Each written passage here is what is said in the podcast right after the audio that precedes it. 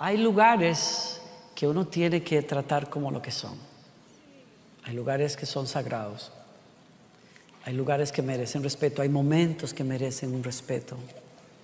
Sí, yo digo, hay, momentos, eh, estuvimos estos días en España y ah, honestamente nos dimos un, gusto al escaparnos, Gloriana y yo, a Italia dos días para descansar. Yo no sabía lo mucho que necesitaba eso. y digo esto porque la verdad que yo siempre pensé, yo trato de no poner nada en redes sociales que se trata de mi familia. Yo soy muy reservado en eso. Yo creo que yo valoro la privacidad de mi familia muchísimo. Y pero no nos aguantamos las ganas y les pusimos ahí unas cositas porque era tan bello aquello, lo que vivíamos. Pero digo eso porque a veces ni siquiera sabemos reservar el cafecito que nos estamos tomando con nuestra persona favorita en el mundo, porque queremos que las redes sociales lo sepan.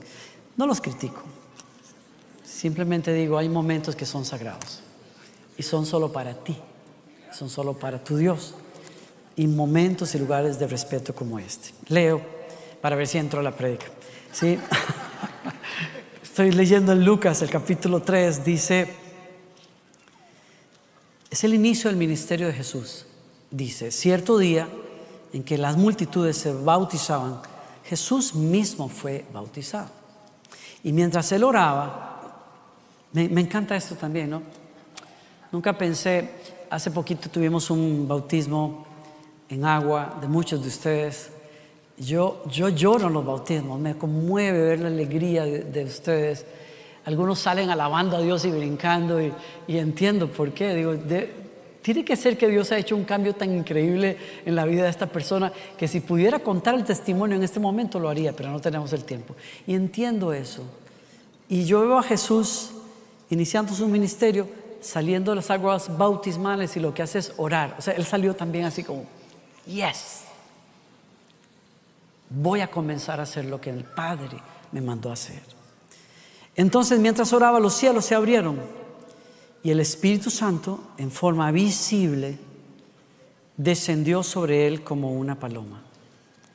Y una voz dijo desde el cielo, tú eres mi Hijo muy amado y me das gran gozo. Me encanta. Yo quisiera pensar que la historia de Jesús se queda ahí, pero no, avanza hacia algo más. Les quiero hablar de eso. Les quiero hablar acerca de vivir en la calidad de hijos. Porque lo primero que tú ves, mira, Jesús, ya los voy a sentar, no se me va a olvidar. Cuando tú ves a Dios hecho carne en el mundo, viniendo a manifestarnos quién es Él, cómo es Él, él viene en la forma de qué? De un hijo. Eso te tiene que decir todo. La relación favorita de Dios es con un hijo. Y cuando Jesús vive, todo lo que Él hace refleja esa relación. Todo, léete los evangelios y vas a darte cuenta que Jesús es en esencia un hijo ora a su padre como un hijo, vive como un hijo, sabe que está en la mano del padre, sabe que el padre nunca lo deja, lo dice en muchas partes. Padre, te doy gracias porque sé que tú siempre me oyes.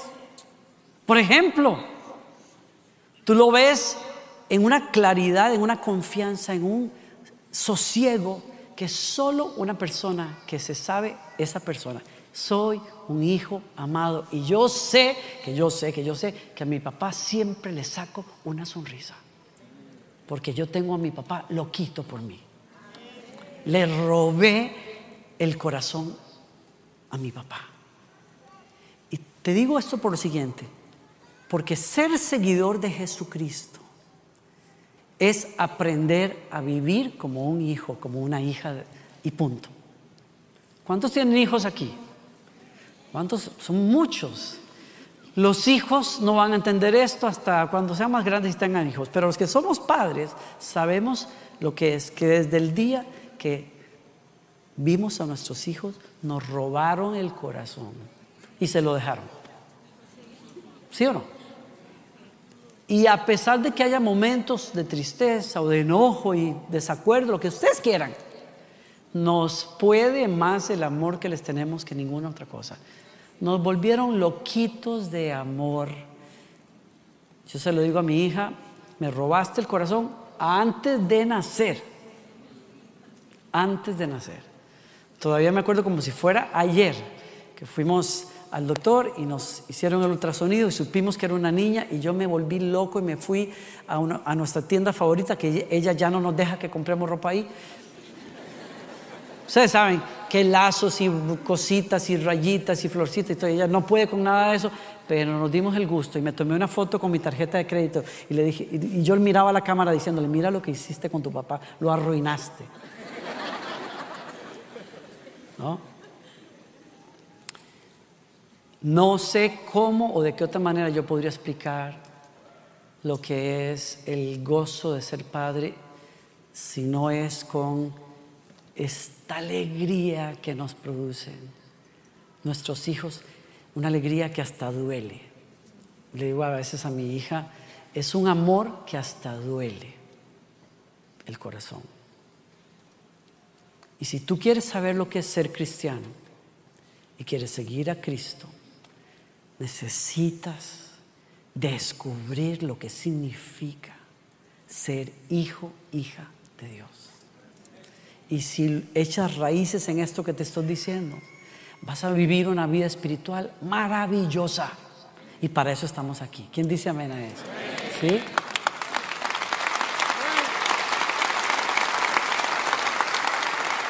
Siéntate, por favor.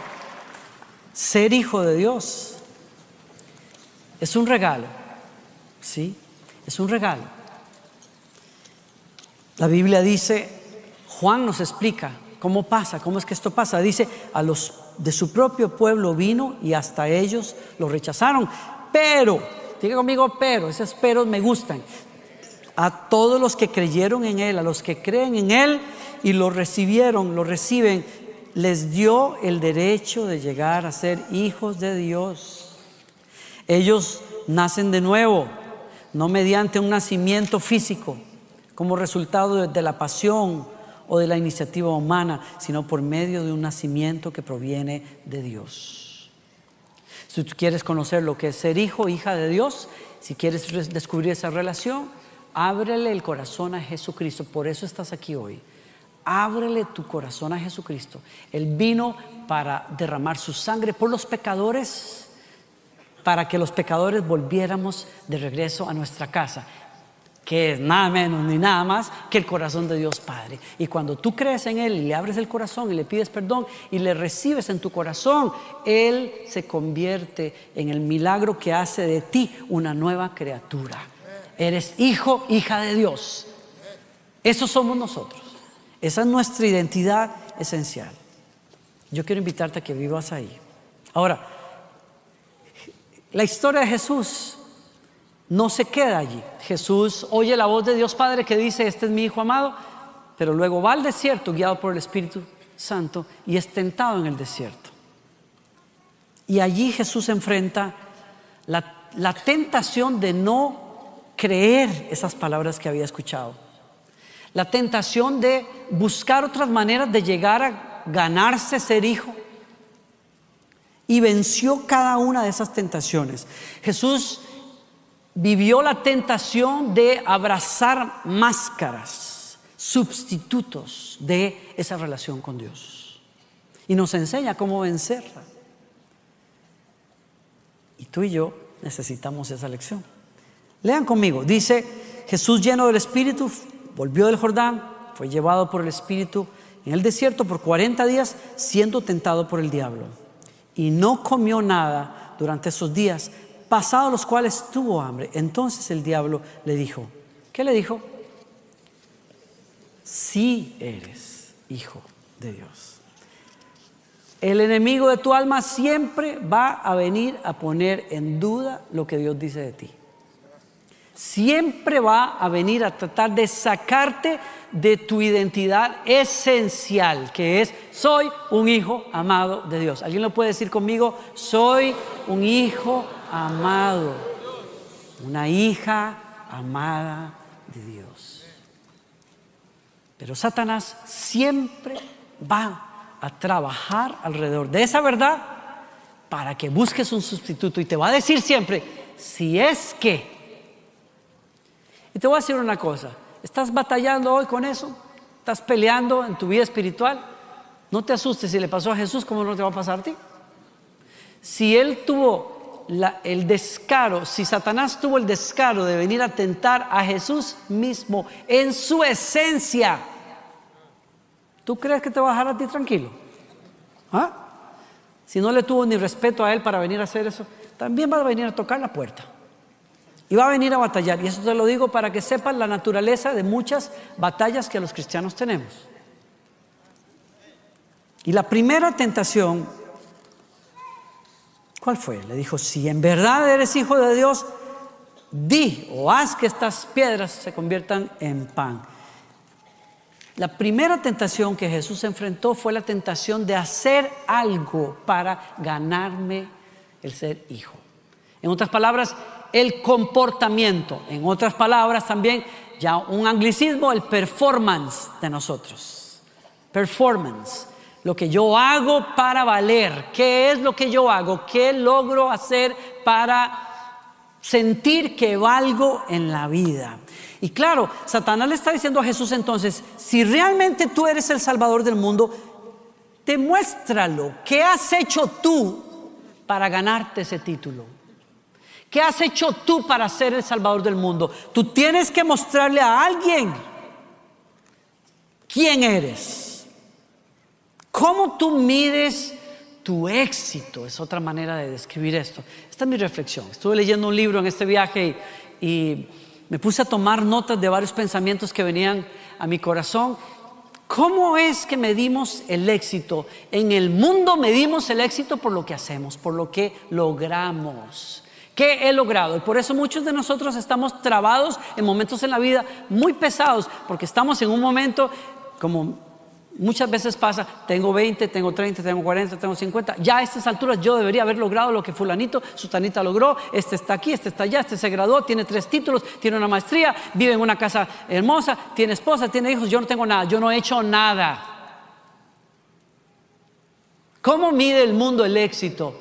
Por tus títulos, por tus posesiones, por lo que logras. Éxito es. Y comenzamos Usted dígamelo. No me lo diga, pero dígaselo. ¿Cómo es que tú mides el éxito? Mides el éxito por lo que haces. Y lo mismo pasa en el ámbito espiritual o religioso. Sistemas religiosos miden el éxito. Es decir, yo soy un hijo de Dios. ¿Por qué? Porque ayuno, porque oro, porque voy, porque vengo. He ganado tres mil almas para Cristo. Aleluya. Entonces, tengo derecho de llamarme hijo de Dios. Voy a la iglesia todos los días, como dijo alguien por ahí en la Biblia. Señor, te doy gracias porque no soy como los demás. Soy, pero la Coca-Cola en el desierto. Soy, pero la tapa del perol, decimos en Costa Rica, ¿no? Yo ayuno tantos días a la semana, oro mucho, Señor, yo conozco tu palabra y yo soy la verdad generoso, soy una barbaridad, Señor. No, no, ¿qué va a ser como esta porquería de publicano que está ahí atrás? ¿Cómo tú mides tu valía?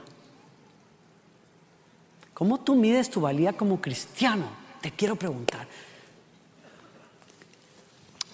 Yo estoy, yo estoy pensando mientras me preparaba para hablar con ustedes, ¿cómo bajo esto a lo práctico? Porque voy a hablarles a ustedes acerca de cosas que no se ven, son actitudes que minan la vida espiritual. Y hay muchos cristianos que podemos estar en una iglesia, pero viviendo en el patrón de éxito del mundo. Perseguimos esas cosas. Entonces hay gente que dice, el mundo se metió a la iglesia porque pusimos luces o porque la gente canta o porque hay unos locos que bailan así como, bueno, en fin, como no quiero hablar de nadie, pero entonces decimos, el mundo se metió en la iglesia. No, el mundo no se mete en la iglesia porque usemos la tecnología o los elementos de la cultura propia de nosotros para alabar a Dios. No, se mete en la iglesia cuando los cristianos persiguen el éxito igual que la gente del mundo. Creemos que el éxito es estatus, es esto, es popularidad, es aquí, es allá. Y perseguimos eso, pero vamos los domingos a la iglesia. Y por eso la vida, la vida espiritual se drena, porque no estamos viviendo como hijos de Dios. Jesús, ¿qué hace Jesús entonces? ¿Qué me enseña Jesús al respecto de esto? Él le contesta a Satanás, escrito está, no solo de pan vivirá el hombre. Citó una escritura que está en Deuteronomio, es parte de la Torá, en la Biblia, en el Antiguo Testamento, donde el Señor le decía a Israel, sí, te humilló permitiendo que pasaras hambre y luego alimentándote con maná, un alimento que ni tú ni tus antepasados conocían hasta ese momento. Lo hizo para enseñarte que la gente no vive solo de pan, sino que vivimos de cada palabra que sale de la boca del Señor. En otras palabras, un hijo vale por lo que es, no por lo que hace. Un hijo vale porque está conectado con su Padre Celestial. Vale por lo que es en esencia. Vale porque vive en una completa dependencia de su Padre Celestial. Tú y yo no podemos vivir como hijos si no conocemos y amamos esta palabra de Dios. Ella es la que nos enseña todo lo que tú llegues a hacer, lo haces porque el Padre lo ha ganado para ti. El Padre lo hace en ti por el Espíritu Santo. ¿Alguien me sigue aquí? Éxito es ser lo que Dios me diseñó que yo fuera. Gracias, Tales. ¿No me escucharon? Éxito es ser lo que Dios me diseñó ser. Nada trae más gloria a Dios que vivir en esa esencia. Soy un hijo amado porque el hijo amado de Dios vive en mí. Solo de esa base puede salir que usted y yo seamos fructíferos en la vida espiritual. No es al revés. Yo no hago cosas para llegar a ser hijo. Yo doy fruto porque soy hijo. ¿Alguien me sigue?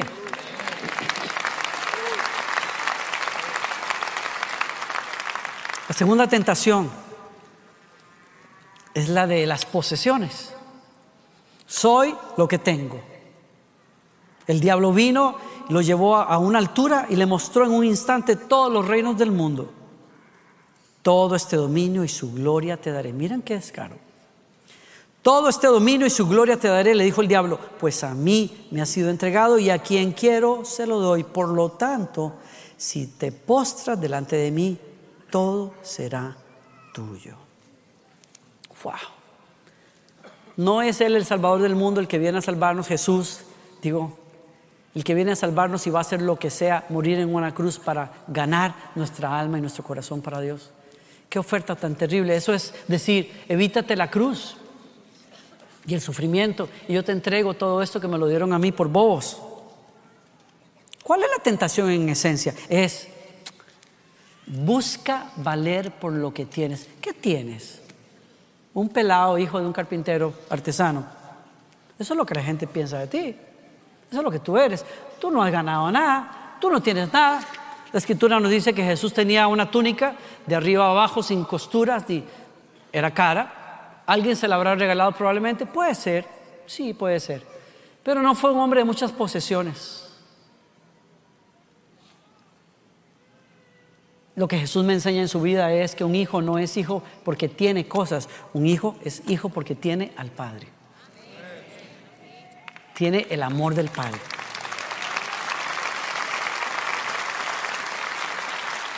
Y vengo a decirte, si quieres vivir como hijo de Dios, si quieres disfrutar ser hijo de Dios, necesitas escaparte de la trampa de valer por lo que tienes.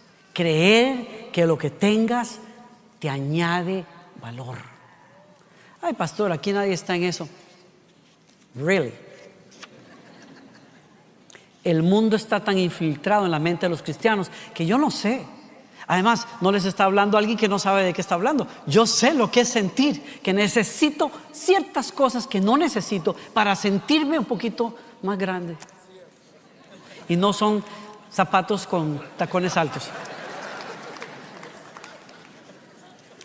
En la idiosincrasia del mundo soy lo que he visto.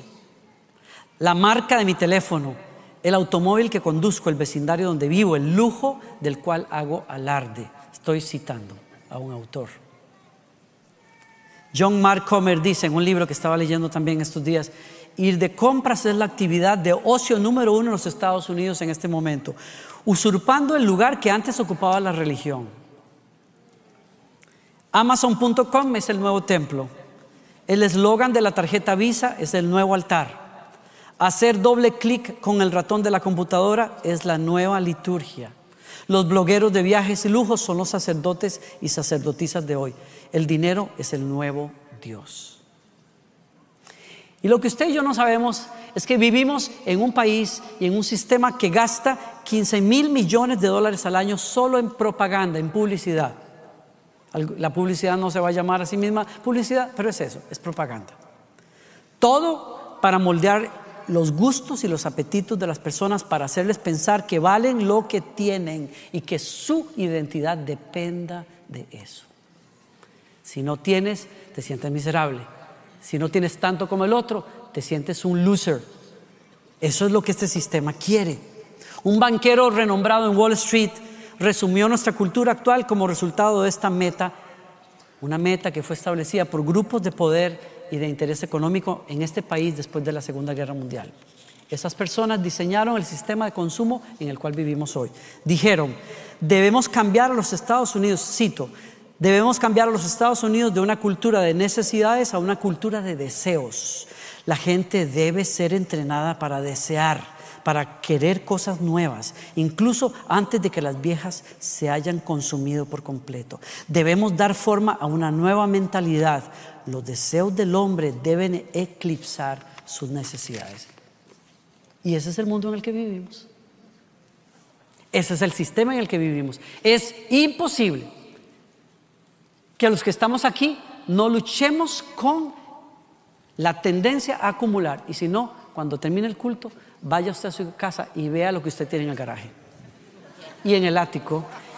Y en el closet, que era un closet para ropa, y usted la tiene metida de colecciones. Tiene topada de cosas que usted está coleccionando. Y su servidor no es la excepción. porque si usted, no le voy a dar permiso que entre en mi garaje, pero yo dejaría de ser su pastor si usted se atreve a hacer eso. ¿Por qué? Porque tengo mucha cosa como... No, pero es que yo digo, Gloriana y yo mismo, Gloriana y yo decimos a veces, ¿a qué hora? Pero explíqueme, no son lujos, digo yo, pero ¿a qué hora? Cuando nos movimos de casa en una ocasión, varias ocasiones, siete veces, ha sido como el número perfecto, dijimos, ya no más. Siete veces nos hemos movido de casa en estos 20, casi 18 años o 17 años. Cada vez que nos movemos de casa, decimos, Señor, ¿qué? ¿A qué horas conseguimos todo? ¿Y para qué? ¿Le ha pasado a usted? ¿Le ha pasado a usted? Yo sé que no, pero por si acaso, esas ganas que usted tiene, esas ganas que no se aguanta porque el tostador ya no se ve tan bonito como nuevo y usted quiere un tostador, pero, usted, pero el tostador funciona todavía. No, por decir el tostador, tal vez así se refiere a usted a su auto, pero bueno, hay autos que parecen tostadoras. Sí, es cierto, pero no le pica a usted, no te pica esa tendencia de decir, tengo un buen carro, funciona perfectamente, está lindo. El otro día lo mandé a limpiar y todo, digo, nuestra camioneta, nos encanta nuestra camioneta, la tenemos años, nunca nos ha fallado. Está excelente la camioneta, nos encanta, la pagamos hace años. Yo soy de los que puedo decir, tenemos el gusto de decir que no tenemos que estar gastando dinero en pagar autos que nosotros usamos. Pagamos esa camioneta. Ay, pero cuando uno ve ciertas camionetas y cuando uno va quizás a arreglar, no, no, no. Uno dice, yo no voy a hacer nada, nada más voy a ir al dealer a ver cómo son los modelos nuevos. Ay, Señor Jesucristo. Y todo te lo dan así como, como, como, como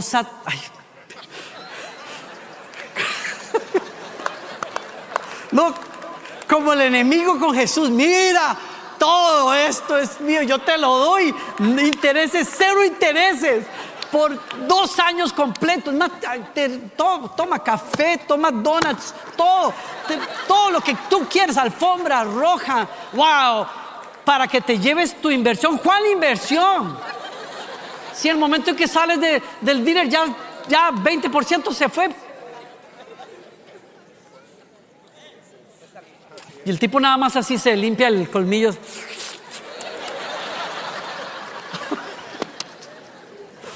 Y esconde la cola. No, no. Yo espero que aquí no haya ningún dealer, pero dueño de algún dealer o algo así, porque no, ah, bueno, sí, pero no, olvídate, no me, no me, no me digas que hay alguien aquí.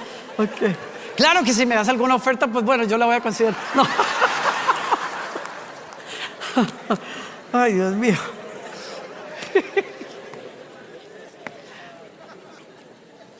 Todos aquí somos proclives, tendemos a consumir, consumir, consumir hasta sin necesidad. Porque realmente estamos en un sistema donde ya no sabemos que es una necesidad y que es un gusto, un deseo. Y está tan en nosotros que cuando nos vemos que no tenemos tanto, nos sentimos que valemos cero. Y tenemos una casa grande, pero queremos una más grande. tenemos un auto bueno, pero queremos uno mejor. Y tenemos, y ahí. ¿Cómo le contesta Jesús al enemigo? Le dijo, escrito está, al Señor tu Dios adorarás y a Él solo servirás. ¿Qué quiere decir eso para nosotros? Yo sé dónde está mi fuente. Soy hijo porque tengo un padre y Él es el que me da vida y sentido. Jesús dijo en otra parte en el Evangelio, esta es la vida eterna, que te conozcan a ti.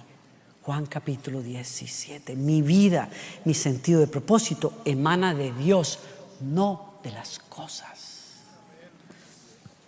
Si quieres vivir como un hijo de Dios, necesitas aprender a vivir en la identidad de aquel que toma la vida eterna de Dios y basta. Tercero, y termino. La tercera tentación que tenemos para no vivir como hijos de Dios. En el verso 9 el diablo llevó a Jesús a Jerusalén, lo puso sobre el pináculo del templo y le dijo, si eres hijo de Dios, lánzate abajo desde aquí, pues escrito está. Él dijo, ah, como que siempre me sale con la Biblia, pues tome, lo voy a tentar con la Biblia. A sus ángeles te encomendará para que te guarden y en las manos te llevarán para que tu pie no tropiece en piedra. Y yo, yo estoy de acuerdo con un escritor que decía, haciendo exégesis de este, este pasaje, Jesús fue tentado a ganar su lugar en el mundo a través de la popularidad. Porque ¿qué le hubiera dado más popularidad a Jesús sino haberse lanzado desde el pináculo del templo y que todo Jerusalén lo hubiera, le hubiera ahorrado tres años y medio de ministerio y de muchas cosas, cuando la gente dijera, wow, este es el Mesías que sí queríamos. Y no nos importa si es el hijo de José y María, ¿qué importa? Las dudas que tenemos acerca de la, la castidad de María y eso, ¿qué importa? Porque aquí sí que nos demostró quién es.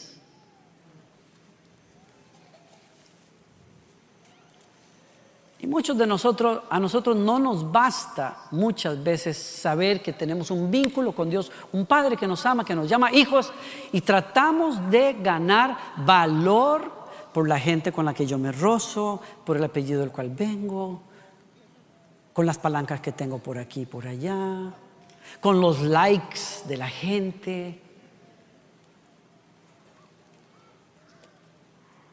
con lo que las redes sociales dicen de mí o no dicen de mí, y hay de ti. O sea, porque si, si somos ese tipo de generación al cual lo elevan por las nubes en su autoestima, los likes en las redes sociales, ¿a dónde nos mandan cuando nos critican por ahí? ¿Cómo te sientes?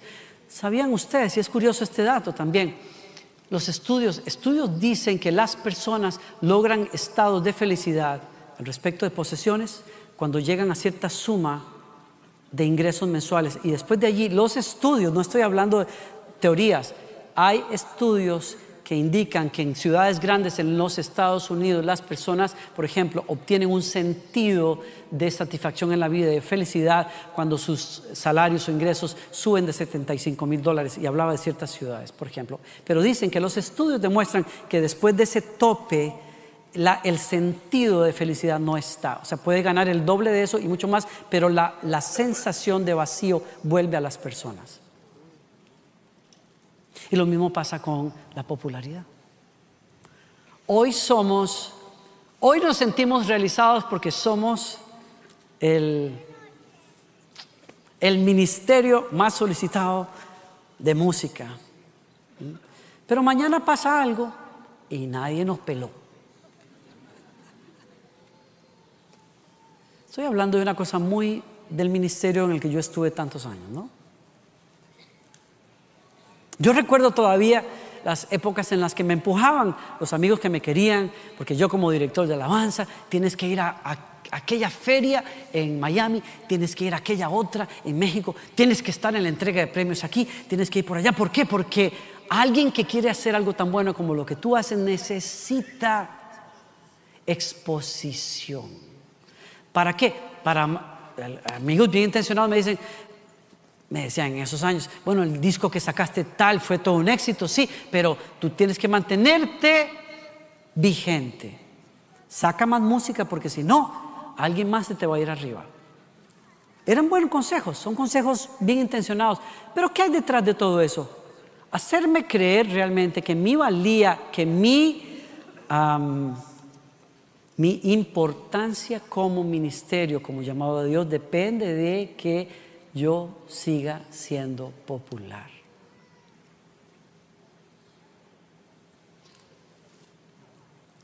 Usted dirá, bueno, pues yo no soy cantante, yo no soy predicador, a mí no me interesan esas cosas.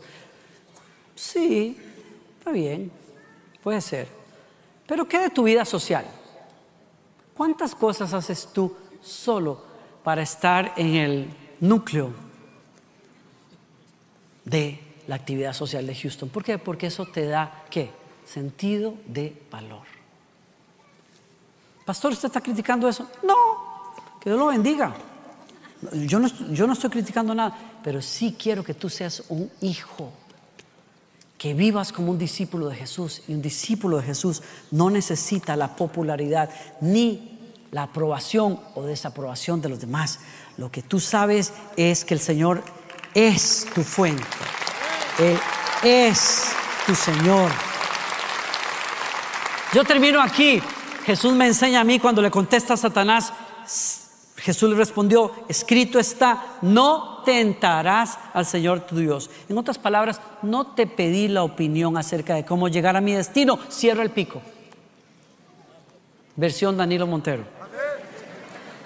Cierra el pico porque mi valía no viene de tus opiniones. Mi valía viene de que el que me llamó, Él va a cumplir su propósito en mi vida. Jesús es una persona, Jesús es una persona que si la observas de principio a fin, todo su ministerio fue el desarrollo de una persona que sabía quién era y estaba claro y a él no lo movían los aplausos ni las críticas, lo movía la voz del Padre. Y así debemos ser tú y debo ser yo. Único ejemplo para terminar esto.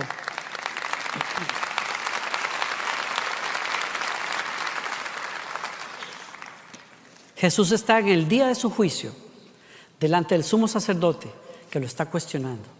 El sumo sacerdote es la última persona en una fila de personas que han evaluado lo que él dice y lo que él hace. Y es la última persona que lo está escuchando en su tribunal y le dice, te exijo en el nombre del Dios viviente que nos digas si eres el Mesías, el Hijo de Dios. Y miren los pantalones de Jesús porque dijo, tú lo has dicho, soy el Mesías. Y en el futuro verán al Hijo del Hombre sentado en el lugar de poder a la derecha de Dios y viniendo en las nubes del cielo. Y el sumo sacerdote se rasgó los vestidos y dijo, a este tenemos que ejecutarlo ya. Jesús dictó su sentencia de muerte porque dijo la verdad de quién era Él hasta el final. Si Jesús no hubiera tenido eso claro, las críticas lo hubieran acabado. Si Jesús no hubiera tenido claro eso, las alabanzas hubieran torcido su camino. Pero Jesús vivía por la voz del Padre, como tú y yo tenemos que vivir. Por la palabra de Dios Padre. ¿Sí? ¿Qué significa ser hijo? Termino acá. Saber que le pertenezco a alguien, a uno que me reclama por amor como su propiedad. Saber que tengo el corazón y el oído del Padre siempre. saber que le causa una inmensa alegría por ser quien soy, lo que Él pensó y lo que creó. Y aunque el pecado quiso hacer desastres en esta creación, Dios mismo puso la semilla de su Hijo en mí a través del nuevo nacimiento y esto garantiza que llegaré a ser la imagen de su Hijo a quien Él ama por sobre todas las cosas, porque su Hijo vive en mí. Así es que Él me ama no solamente porque Él me creó como soy, Él me ama porque su Hijo vive en mí. Soy heredero de las promesas de mi Padre. Todo lo que mi Padre tiene es mío.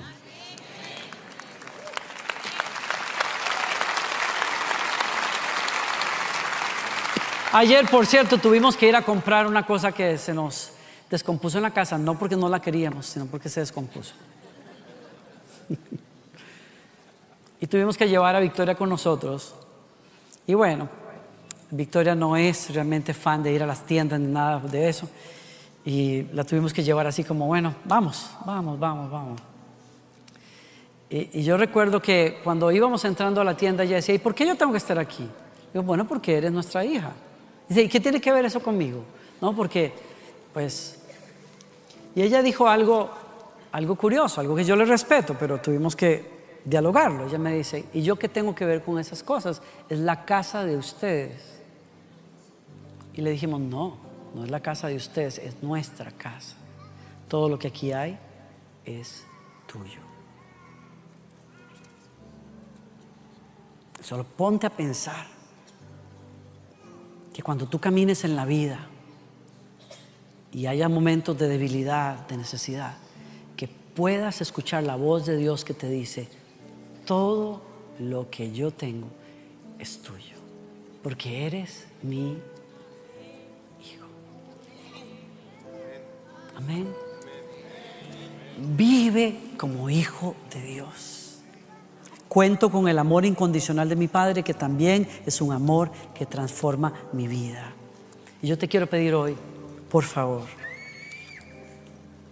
quédate viviendo en el amor de Dios. ¿Sí? Quédate ahí. Ya dije último por, último cuatro veces. Miren cómo terminó el pasaje en el verso 13. Dice, cuando el diablo hubo acabado toda tentación, escuchen esto por favor, miren, cuando el diablo acabó toda tentación, se alejó de él esperando un tiempo oportuno. ¿Oyeron eso? ¿Usted qué dice? Es que, que, aquí como que tengo mucha batalla y no sé qué, por qué. Yo estoy, tengo que estar orando. Mi hijita, porque así le toca. No, pero es que yo tengo que estar así, siempre tengo que estar en guardia. ¿Y qué quería usted? Vivir en la playa de las bendiciones de Dios simplemente. No, mija, mi hijo, el momento en que usted vino al reino de Dios, usted se metió en un campo de batalla.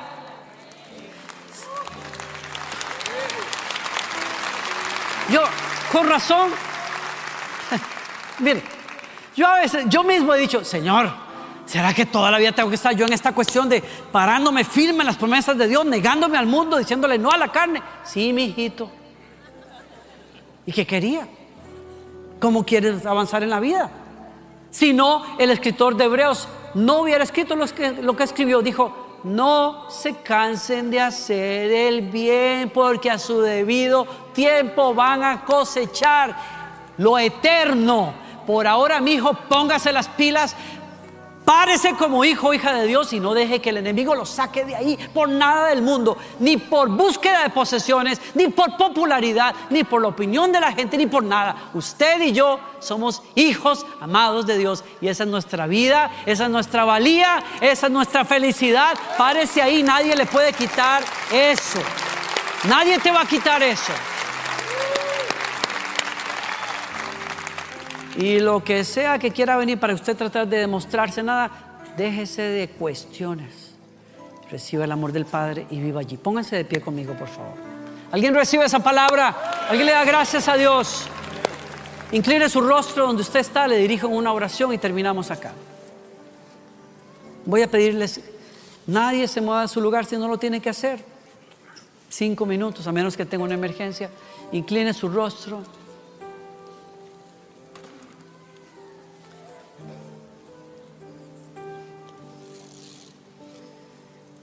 Si tuvieras una audiencia con Dios hoy, y la tienes, Él está aquí, y Él te preguntara,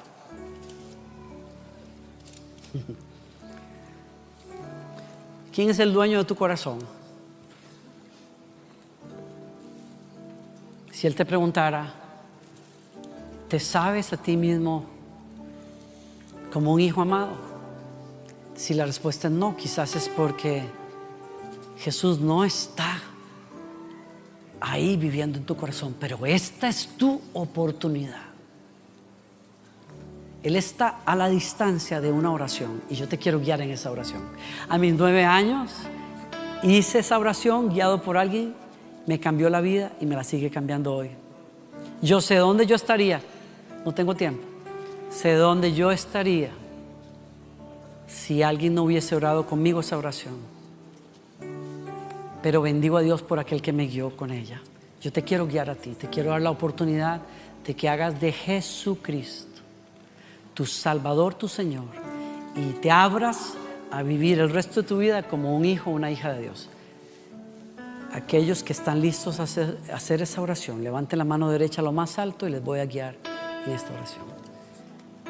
Todo aquel que quizás nunca haya hecho esta oración y por convicción sabes, yo necesito salir de aquí claro de que soy hijo de Dios, de que mis pecados fueron perdonados y que mi Dios y mi Padre está en mi corazón. Todos oramos junto a ellos. Abre los labios y di conmigo, Señor Jesucristo, creo que eres el Hijo de Dios, que murió en la cruz por mis pecados y que resucitó al tercer día. Hoy te pido perdón porque he vivido alejado de ti, siguiendo los deseos de mi mente y corazón. Pero hoy me arrepiento, creo en tu perdón. Te pido que con tu sangre laves mis pecados. Entra y siéntate en el trono de mi corazón, mi Rey y mi Salvador por siempre.